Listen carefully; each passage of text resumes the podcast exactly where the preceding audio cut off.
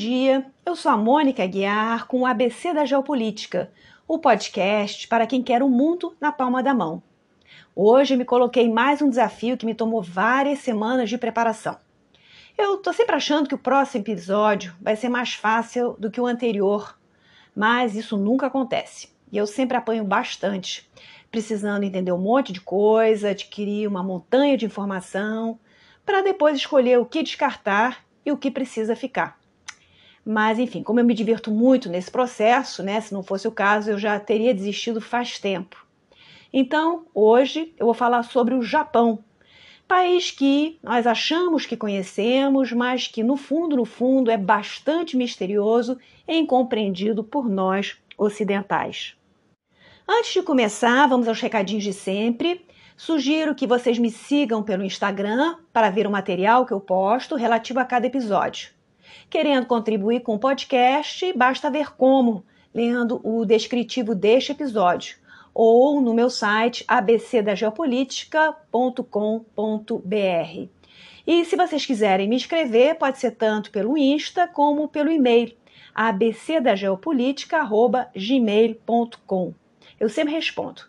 E outra forma bacana de vocês ajudarem o podcast é divulgando para os amigos ou então ouvindo pela plataforma da Aurelo, que é a única plataforma que remunera os criadores de conteúdo. Bom, aqueles que me conhecem bem já sabem que eu sigo uma rotina, uma ordem na minha apresentação. Para aqueles que estão aqui pela primeira vez, eu começo sempre falando de geografia, depois eu passo para a história e só depois eu chego nos temas atuais, porque aí sim fica mais fácil de entender depois de todas essas considerações iniciais.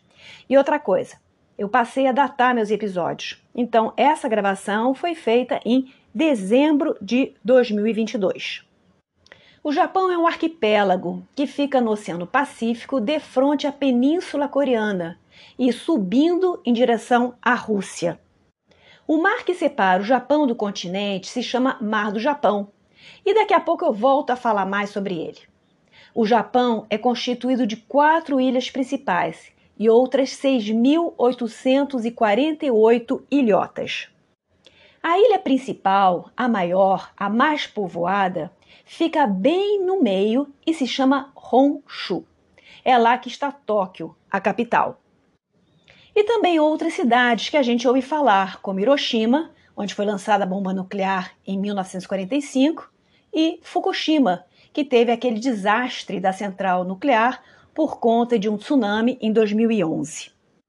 Acima da ilha de Honshu, ao norte, tem outra ilha menor chamada Hokkaido. E abaixo de Honshu, da ilha principal, tem outras duas ilhas menores, Shikoku e Kyushu.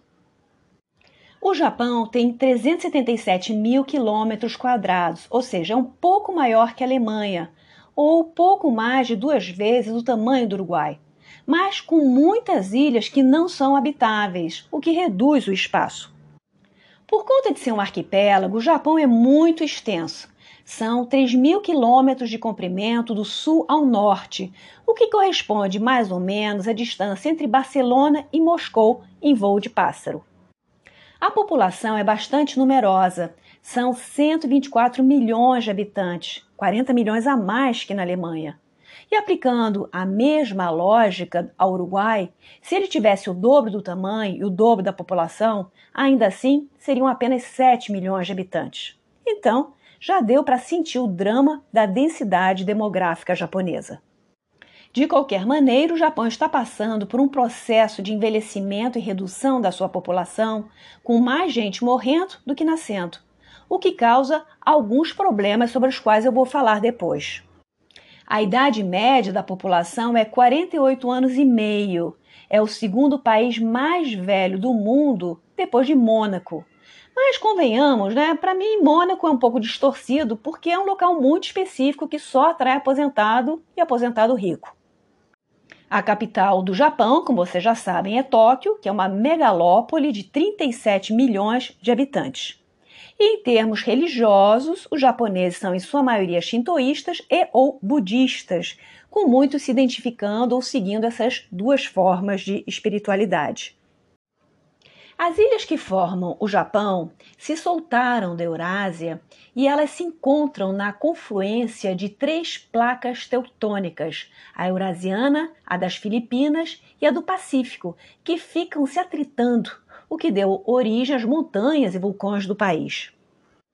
Depois da Indonésia, o Japão fica em segundo lugar no ranking de país com mais vulcões ativos. Se a gente contar desde 1950, a Indonésia tem 58 vulcões ativos e o Japão 44. Inclusive o belíssimo Monte Fuji, que é a imagem icônica do Japão. É um vulcão que tem estado dormente desde a sua última erupção em 1707, mas que pode vir acordar de novo e, aliás, causar terríveis danos em seu entorno, caso isso aconteça.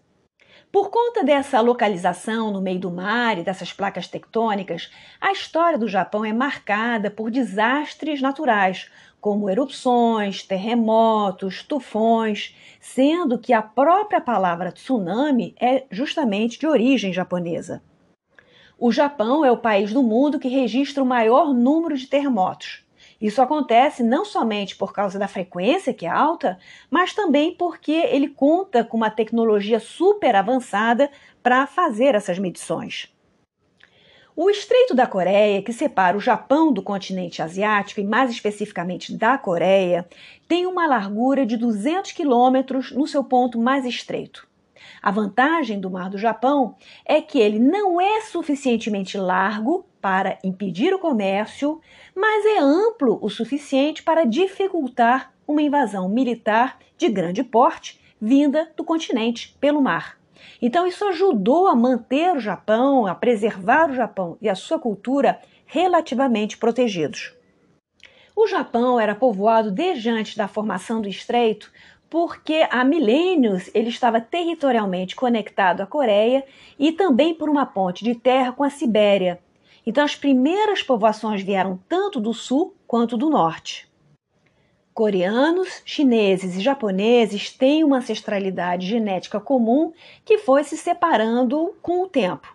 Foram várias ondas migratórias do continente para o Japão e com elas também chegou a cultura, tanto a coreana quanto a chinesa, e depois lá elas evoluíram e seguiram um caminho próprio. O primeiro soberano conhecido a reinar sobre uma parte do Japão foi uma mulher, a rainha Himiko, uma espécie de sacerdotisa do sol, lá pelos anos 200 e poucos depois de Cristo. E foi a partir desse momento também que foram erigidas as famosas tumbas do período Kofun, que são os túmulos imensos de pessoas poderosas daquela época, cobertos de vegetação e com um formato de fechadura. Elas são o equivalente japonês das pirâmides egípcias, só que, enfim, mais recente, né? Eu depois vou colocar umas fotos no Instagram para vocês verem, porque é bem bacana mesmo. Nos séculos que correspondem ao fim da Antiguidade e início da Idade Média no Oriente, muitas coisas acontecem no Japão. Em termos políticos, acontece uma certa unificação sob o poder de um imperador. E em termos culturais, há muita influência vinda da China, tanto na escrita quanto na arquitetura, na escultura e também no budismo, que vai ser introduzido a partir do século VI Cristo. A partir dos anos 1000 em diante, o poder imperial começa a declinar porque os líderes militares, os shoguns, começam a puxar o poder para si. Então, daí há um conflito entre o poder tradicional, de origem divina, e o poder que vem das armas, da força, exercido pelo shogun. É meio parecido com aquilo que a gente estuda na história europeia: reis que têm vassalos que são às vezes mais poderosos do que eles próprios. Mas aqui, antes da gente prosseguir, precisamos fazer uma ponte com o Ocidente, porque é quando o mundo ocidental ouve falar pela primeira vez do Japão. E o responsável disso é ele mesmo, o nosso eterno Marco Polo, o famoso comerciante veneziano, dublê de explorador, que viajou para o extremo da Ásia no final do século XIII e depois contou suas aventuras.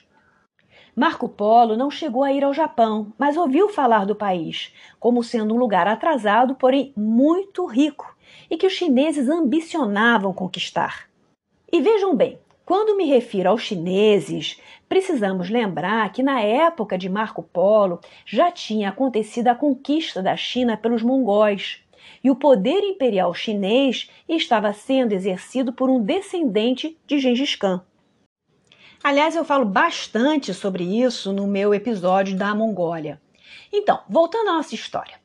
Os chineses, sob a liderança mongol, vão tentar invadir o Japão em duas ocasiões diferentes. Uma primeira vez em 1274 e uma segunda em 1281. Nas duas ocasiões, os chineses se deram mal. Embora os japoneses estivessem dispostos a lutar e a proteger seu território, eles foram ajudados por um golpe do destino um tsunami se formou e, com suas ondas gigantes, destruiu os navios inimigos e os soldados inimigos se afogaram. Vocês acreditam que isso aconteceu de novo? Pois é, quando os chineses voltaram a atacar o Japão alguns anos depois, houve um novo tsunami com o mesmo efeito devastador. E é claro que, a partir daí, começou a se criar entre os japoneses a noção de que os deuses estavam de seu lado e que eles eram invencíveis. Dos séculos XV ao XVII, mais exatamente de 1467 a 1603, o Japão viveu um momento de grande instabilidade política, chamado Sengoku. Isso porque os senhores feudais, os senhores da guerra, ficaram disputando o poder entre si e travando um monte de guerra entre eles. Eventualmente surgiu um mais bem-sucedido, um senhor feudal chamado Obu Nobunaga, que conseguiu derrotar as demais famílias e começou a unificar o reino. Outra coisa importante que aconteceu foi que, em 1543, chegaram ao Japão os primeiros portugueses trazendo armas de fogo. As armas, aliás, foram muito bem-vindas porque ajudaram nas guerras do período Sengoku. Pouco depois, também chegaram os primeiros missionários jesuítas portugueses dispostos a converter os japoneses em cristãos. Inicialmente, os mercadores portugueses foram bem aceitos, mas o proselitismo cristão que vinha junto começou a incomodar as elites japonesas. Porque os missionários convertiam as pessoas e, junto com a conversão, vinha um nome de batismo português. Não satisfeitos com isso, os jesuítas estimulavam os novos cristãos a adotarem valores ocidentais, ou, em outras palavras, valores portugueses. Então, os dirigentes japoneses viram o avanço do cristianismo, com uma certa razão, né, diga-se de passagem, como uma ameaça ao seu poder, um cavalo de Troia que iria erodir a sua autoridade e entregar seu país pouco a pouco aos estrangeiros. Então, um século depois, tanto os missionários quanto os mercadores ibéricos foram expulsos de lá. Os japoneses passaram a aceitar só mercadores chineses e de ocidentais apenas os holandeses, porque eles eram mais pragmáticos nas suas relações comerciais, sem pretender converter as pessoas ou disseminar sua cultura e seus valores protestantes à força. A Companhia Holandesa das Índias Orientais era a companhia responsável por administrar esse comércio com a China e o Japão, e foi riquíssima na época. Aliás, um dos itens muito apreciados e importados pelos europeus eram as porcelanas de fundo branco com padrões azuis que a gente vê até hoje nos museus. Em suma, esse contato inicial com os ocidentais desagradou tanto as elites dirigentes japonesas que, em 1635, durante o shogunato Tokugawa, foi lançado um decreto chamado Decreto de Sakoku, que significa seclusão voluntária. Esse decreto basicamente fechou o Japão por 217 anos a toda e qualquer influência estrangeira já que os mercadores chineses e holandeses só podiam ter acesso a alguns poucos portos previamente combinados. O cristianismo foi proibido e as pessoas impedidas de viajar para fora do Japão, salvo com uma licença prévia. Os 217 anos de isolamento do Japão e de paz doméstica trouxeram várias consequências importantes. Por um lado, a população cresceu barbaramente, porque, não havendo distrição nem necessidade de alimentar as tropas, a agricultura se voltou toda para a própria população. Criou-se uma infraestrutura muito boa de estradas e pontes, porque não havia preocupação delas servirem para transportar tropas inimigas. E o metal, ao invés de ser usado para fazer armas, foi destinado a fazer ferramentas de trabalho. E a cultura e a arte japonesa subiram naquele momento para outro patamar de detalhamento e de sofisticação, que só essa ociosidade, essa tranquilidade mental permitem alcançar. Em compensação, é claro, tecnologicamente o Japão parou no tempo, sobretudo no campo militar, com armas muito inferiores a dos outros países. O Japão então vive esse isolamento até meados do século XIX, quando da ilha é retirado dessa situação na marra. O que acontece é que, em 1852, chega ao Japão um navio americano comandado pelo comodoro Matthew Perry. Os americanos chegam lá e basicamente ameaçam os japoneses dizendo que ou vocês abrem seus portos para nossos navios ou vão levar chumbo é a chamada diplomacia do gunboat, que se traduz como diplomacia das canhoneiras. Gente, é claro que eu estou exagerando um pouco a situação, que foi um pouco mais sutil do que isso. O Matthew Perry chegou na cidade de Edo, que é a atual Tóquio, dizendo que queria entregar uma carta para o shogun, na qual estavam listadas as vantagens de se abrir para o comércio com os Estados Unidos. Ele disse que queria entregar pessoalmente a carta e desceu com uma comitiva armada. Na hora de partir, ele passou com seus navios bem rente ao palácio de governo, prometendo que voltaria em breve com mais navios armados. Em suma, a bom entendedor, meia palavra basta. Alguns membros do governo japonês até sugeriram que se deveria peitar os americanos, encarar uma guerra, mas finalmente ganhou a ala prudente, que viu que o Japão iria perder essa guerra porque estava em franca desvantagem tecnológica militar.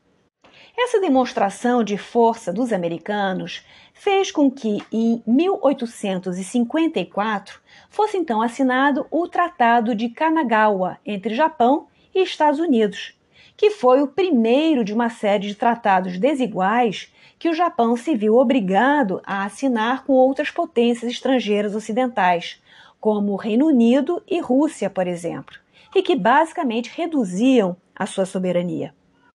Mas vocês provavelmente devem estar se perguntando por que raios os Estados Unidos, de uma hora para outra, resolveram se interessar pelo Japão. O motivo americano era comercial e se inseria dentro de um plano maior de expansão em direção ao Pacífico, depois que a Califórnia foi tomada do México em 1848. Naquela época, em meados do século XIX, lembrem que a indústria baleeira estava no seu auge e os navios a vapor precisavam queimar carvão para funcionar. Ou seja, os navios baleeiros precisavam se reabastecer de carvão no meio do caminho e também adquirir outras provisões. A alternativa de transportar todo o carvão necessário para fazer a viagem de ida e de volta não era financeiramente atraente, porque diminuía o espaço de carga dos navios, consequentemente, o lucro que eles poderiam ganhar. Daí a necessidade de incluir o Japão como parada estratégica para o reabastecimento de carvão. E também existia um elemento ideológico. Os americanos achavam que o protestantismo poderia triunfar lá onde o catolicismo tinha falhado. O fato é que essa reviravolta no isolamento do Japão acabou levando à queda do shogunato em 1867 e 1868. Começou então a era Meiji, que quer dizer governo esclarecido, com o imperador Matsuhito, que era um adolescente de 14 anos, à frente. Esse Matsuhito ficou à frente do Japão quase até a véspera da Primeira Guerra Mundial, até 1912. A era Meiji modernizou politicamente e economicamente o Japão. Acabaram os domínios feudais e a classe dos samurais, os famosos soldados japoneses. Eu não sei se vocês viram um filme americano com o Tom Cruise é, chamado O Último Samurai. Esse filme, aliás, é bastante bom e retrata exatamente esses primeiros anos da era Meiji e como os samurais naquela época tentaram resistir às mudanças políticas que estavam acontecendo no país. Vale, vale vocês darem uma conferida. Bom, mas voltando à nossa história. Um outro aspecto interessante da era Meiji e que eu acho bem revelador da mentalidade japonesa foi a missão Iwakura de 1871. Essa missão foi uma viagem empreendida durante um ano e meio por uma comitiva de pessoas que juntou funcionários públicos japoneses, oficiais do governo, diplomatas, líderes políticos, estudantes, mas 100 pessoas em total, para viajar pelo mundo e fazer um reconhecimento do estágio de sua civilização. Esse pessoal visitou uns 12 países e umas 120 cidades entre Estados Unidos e Europa para inspecionar a civilização ocidental e ver o que podia ser aproveitado para transformar, para modernizar o Japão. Eles foram para Washington, Chicago, Paris, Londres, Amsterdã, Berlim, Viena, Roma, Copenhague, enfim. Depois vocês procuram na internet a lista de cidades. E o pessoal visitou fábricas, minas, repartições públicas, bairros populares, enfim, tudo o que vocês podem imaginar. Vocês imaginem, né? Se fosse brasileiro, a gente podia até né, ver que seria um oba-oba, dinheiro público financiando uma viagem destas. Mas no caso da missão Iwakura, foi uma verdadeira viagem de estudos, com o pessoal coletando dados e se reunindo para debater o modelo político e de desenvolvimento econômico que melhor se encaixaria na realidade japonesa. E os dois países que mais os impressionaram foi a, foram a Inglaterra e a Alemanha. Embora o modelo político imperial e dirigista alemão agradasse mais do que o britânico, por ser mais condizente com os valores japoneses do que o liberalismo inglês. Portanto, é a partir da era Meiji que começa o processo de revolução industrial no Japão. E esse atraso histórico até beneficia o país, porque o Japão passa a incorporar diretamente tecnologias mais novas, conhecimento científico mais de ponta, sem perder tempo com tecnologias antigas e sem precisar fazer a transição, a, a substituição de uma tecnologia mais antiga por uma mais nova. Em 1890, o Japão se torna uma monarquia constitucional com o parlamento e nesse mesmo momento também começa o processo de busca de uma maior influência japonesa sobre o continente asiático próximo. Nessa veia expansionista, o Japão colide com os interesses de outros dois grandes países na região, a China e a Rússia, que também tinham essas mesmas pretensões. Então, acontecem duas primeiras guerras importantes uma contra a China entre 1894 e 1895 e que se conclui com a vitória japonesa e a assinatura do Tratado de Shimonoseki em 1895. Esse tratado leva o Japão a ganhar uma série de ilhas, entre elas Taiwan. Outra guerra importante, bastante surpreendente, foi contra a Rússia em 1904 1905, que também terminou com uma vitória japonesa, embora já bem mais suada nesse caso. Essas duas guerras iniciais abrem as portas para o expansionismo japonês na região, não somente em várias ilhas ao redor, mas também na própria Coreia, que aos poucos, e muito a contragosto, vai se tornar um estado vassalo japonês. E um dia eu prometo, vou fazer também um episódio sobre a Coreia, só aguardar. Durante a Primeira Guerra Mundial, o Japão ficou do lado dos aliados e se beneficiou com isso, porque recebeu em troca os territórios coloniais que a Alemanha mantinha na China e no Pacífico. O Japão também se deu bem com a Primeira Guerra Mundial porque eles passaram a atender uma demanda industrial que os países europeus não tinham como cobrir, e isso alavancou ainda mais seu crescimento econômico e populacional. Depois da Primeira Guerra Mundial, rolou um estresse com a China, que queria recuperar para ela os antigos territórios alemães. Mas inicialmente nada foi feito porque o lobby a favor do Japão era bem mais forte.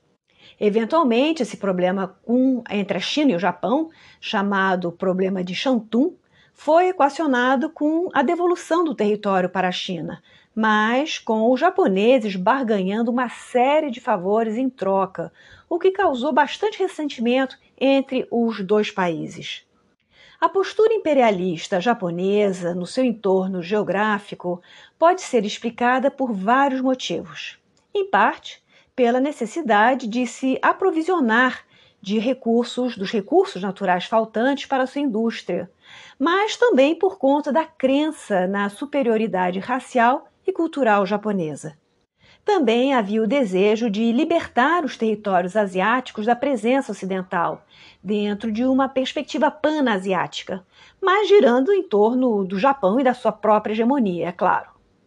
Esse expansionismo se intensificou durante a década de 1930, com a tomada da região da Manchúria, que fica na China, mas quase de frente para o Japão, e, sobretudo, como vocês já sabem bem, com o início da Segunda Guerra Mundial.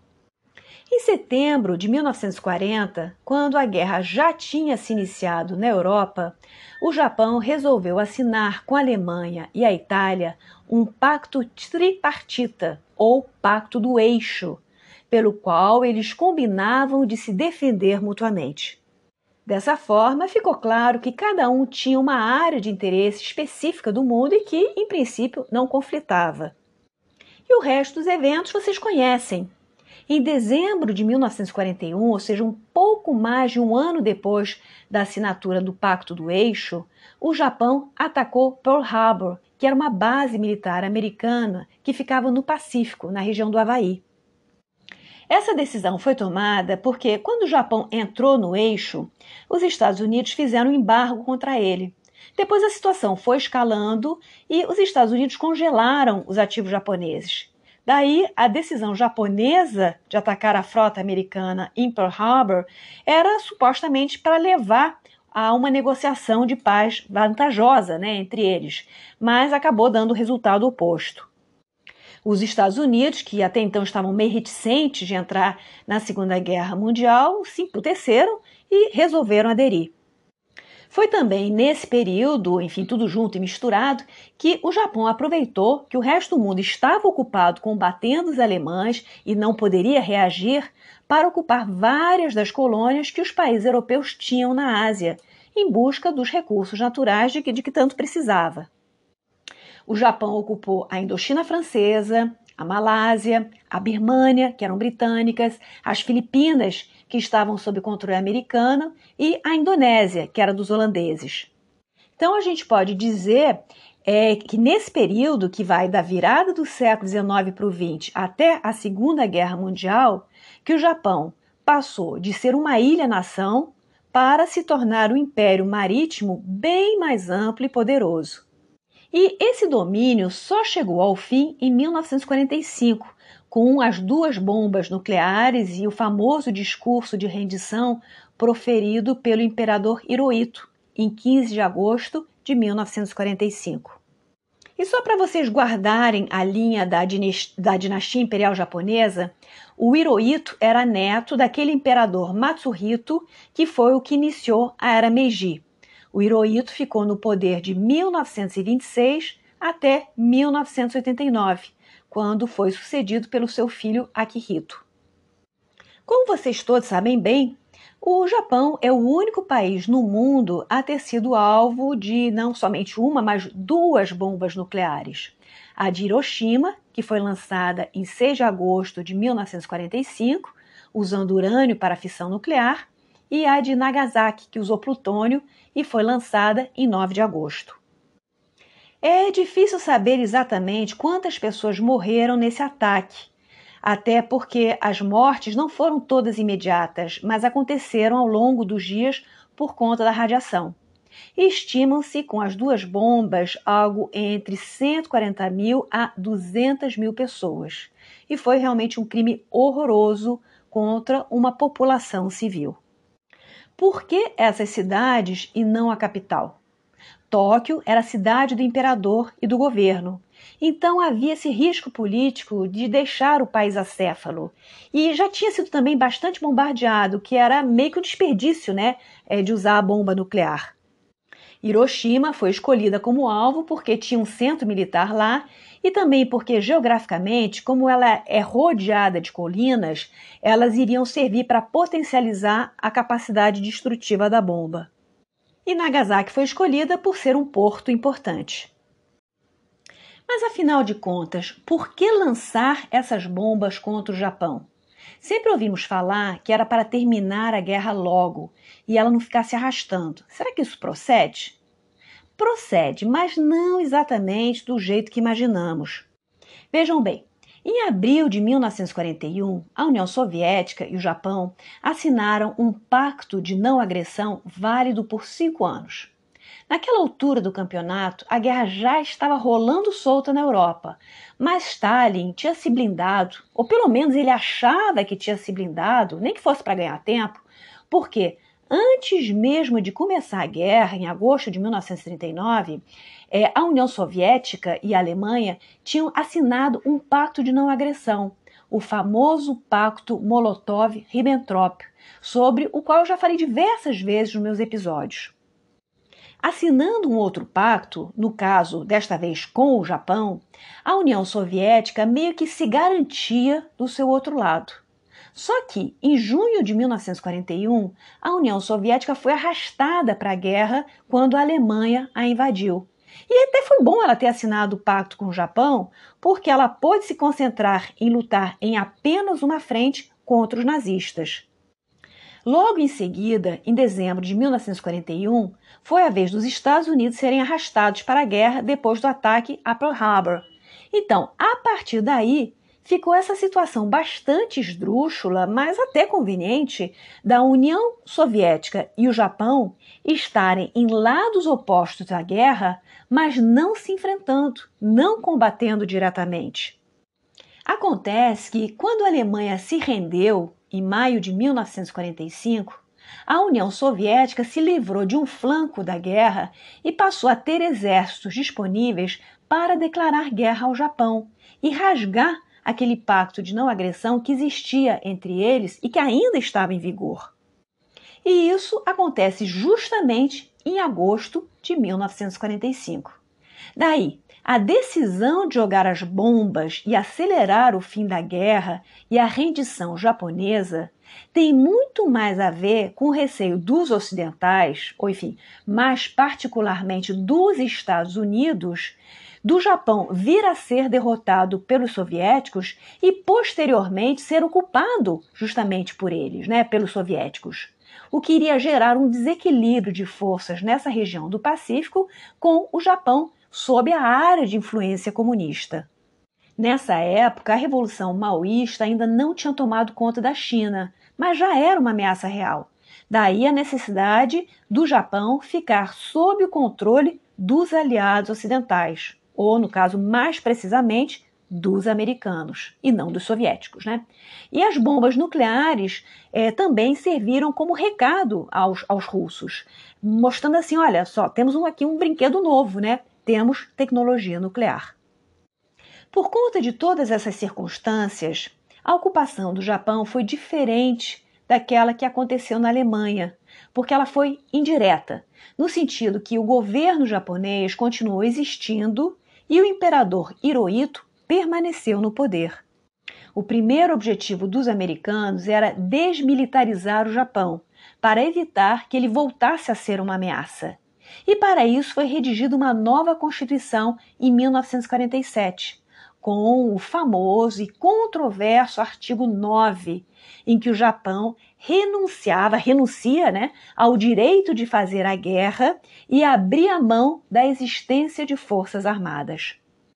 É claro que, com o passar das décadas, e sobretudo agora, a partir do século XXI, a interpretação deste artigo foi sofrendo mudanças, no sentido de permitir a existência de forças de defesa, porém não de ataque, seja lá qual for a diferença, né? Mas depois eu volto a falar sobre isso. Com a guerra e os bombardeios aéreos, o Japão perdeu 80% de sua frota marítima. Isso incluiu a maioria dos navios militares e também uma parcela importante dos navios comerciais, o que prejudicou muitíssimo o transporte de recursos em geral.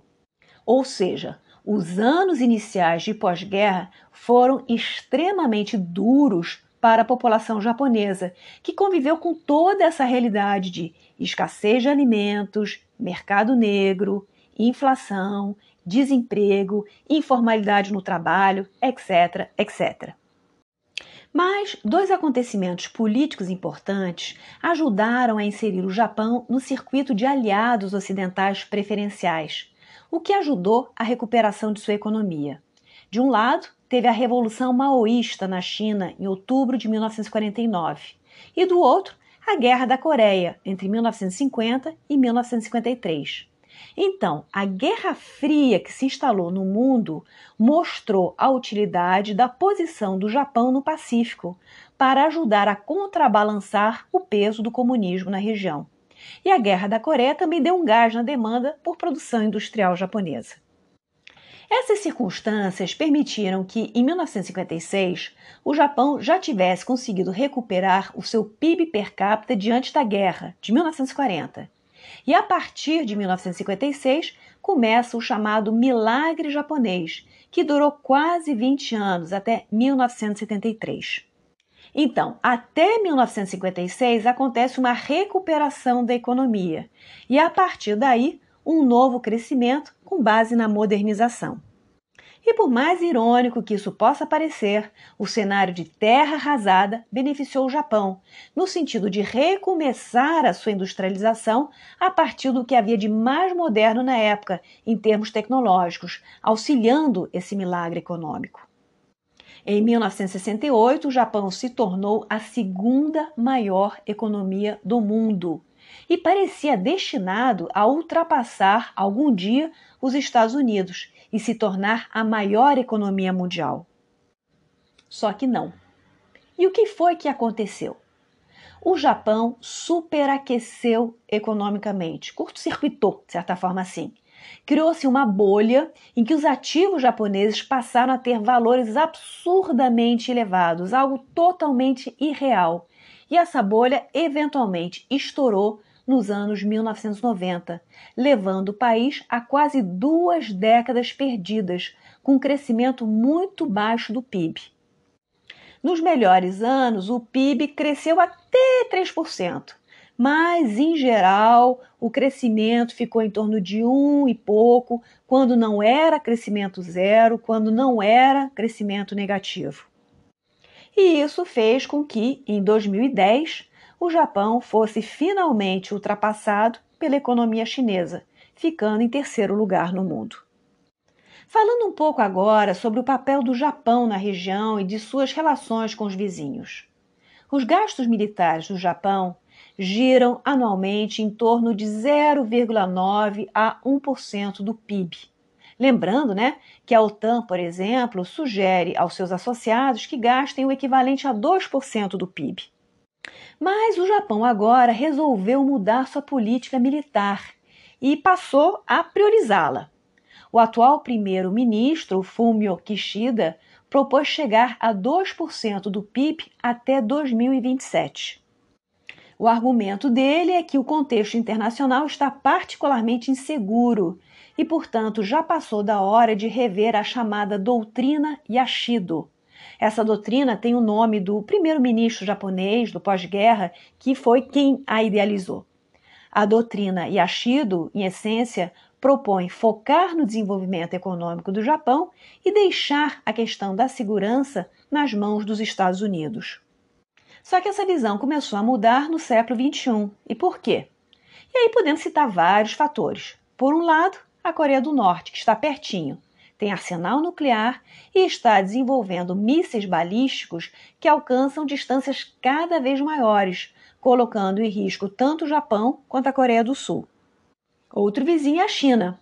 A China tem deixado de lado o discurso de ascensão pacífica e passou a adotar uma diplomacia cada vez mais assertiva, né, desde que o Xi Jinping chegou ao poder. A Rússia, por outro lado, invadiu a Ucrânia e o mundo não tem conseguido fazer grande coisa em relação a isso. Então, isso lança uma dúvida sobre se pode acontecer a mesma coisa com a China invadindo Taiwan ou invadindo os arredores. E os Estados Unidos com Trump e até com os democratas no poder estão cada vez menos inclinados a querer gastar muito dinheiro com a defesa e segurança alheia. É, vide, por exemplo, né, aquela saída atabalhoada do Afeganistão em agosto de 2021. Fora isso, o Japão tem uma série de disputas territoriais com seus vizinhos. Da Rússia, ela quer a devolução das Ilhas Kuril, umas ilhas paupérrimas, onde ainda vivem alguns pescadores japoneses, junto com pescadores russos, ucranianos, coreanos e tal. Com a China, é, tem as ilhas Senkaku, que os chineses alegam ser deles, mas sobre as quais os japoneses exercem soberania. E também tem Takeshima, que são os rochedos desabitados que o Japão diz ser dele e que estão, estariam né, ilegalmente nas mãos da Coreia do Sul. E quais são as razões dessas disputas? De maneira geral, o mar ao redor seja em termos de piscicultura ou gás natural, ou também facilidade de navegação e acesso para outras partes do Pacífico. Apesar de ser um país extremamente rico e tecnologicamente avançado, o Japão guarda muitas facetas tradicionais, entre elas ser uma sociedade fortemente marcada pela cultura hierárquica e patriarcal. Só para vocês terem uma ideia, o Japão ocupa a centésima décima sexta posição de 146 países no que diz respeito à igualdade de gênero. Nesse ranking, Islândia, Finlândia e Noruega ocupam as três primeiras posições. E os demais países vão se enfileirando aí em função das oportunidades que as mulheres têm de ocupar posições de liderança, seja em termos políticos ou em termos empresariais. O Brasil até que não está tão mal na foto, tá, gente? Em 78º lugar. E a China em centésimo segundo lugar. Daí que o Japão, em centésimo décimo sexto lugar, não deixa de ser bastante impressionante, né? Para uma nação de primeiríssimo mundo. Esse tradicionalismo que mantém a mulher no espaço doméstico como esposa e mãe, até recentemente era pouco contestado pela sociedade japonesa como um todo. Para vocês terem uma ideia, a pílula anticoncepcional feminina só foi aprovada para venda no Japão em junho de 1999. E é isso mesmo, vocês estão ouvindo certo. Em junho de 1999, as japonesas tiveram acesso à pílula anticoncepcional em seu país. O argumento para não autorizar a sua aprovação era de que podia causar mal às mulheres ou levar à deformação de fetos, poluir a água com os hormônios excretados da urina das mulheres, sei lá, enfim. Poderia até ser razoável para um país traumatizado pelos efeitos das radiações nucleares. Mas acontece que o Viagra, o medicamento para a impotência masculina, que aliás também tem efeitos colaterais, foi aprovado antes da pílula, em março de 1999. Detalhe: em tempo recorde, com apenas seis meses de testes pela Agência de Saúde japonesa. Parece piada. Mas foi justamente essa celeridade na aprovação do Viagra que destravou a aprovação da pílula alguns meses depois. Em termos econômicos, com a pandemia, a economia japonesa sofreu um baque, é claro. E o desafio é conseguir solucionar o problema da estagnação econômica que já existe desde a década de 1990. O fato da população estar envelhecendo a olhos vistos, ser longeva e pouco inclinada a ter filhos não ajuda e também agrava o problema da previdência social. Quem vai bancar essa previdência, já que tem muita gente saindo do mercado de trabalho e se aposentando, e poucos entrando para contribuir? Uma solução seria abrir as portas do mercado de trabalho para a imigração, o que, em tese, considerando a pobreza de muitos dos países asiáticos vizinhos, poderia ser uma boa alternativa. Só que a legislação japonesa não é das mais amigáveis para atrair imigrantes braçais ou de nível médio, porque os contratos de trabalho em geral não autorizam essas pessoas a trazer as famílias junto. Então teria de acontecer uma mudança de posição política que, por sua vez, implicaria numa mudança cultural da mentalidade japonesa. Porque a mentalidade local é de preservar a homogeneidade racial e cultural do país. Ou seja, esse dilema da imigração que a gente vê na Europa, ele também é um tema sensível no Japão. Pessoal, é isso aí. Este é o último episódio do ano de 2022. Espero que tenham gostado e, se for o caso, compartilhem com os amigos. Eu vou tirar umas férias, mas em 2023 estarei de volta com mais novidades. Um grande abraço para todos e até ano que vem.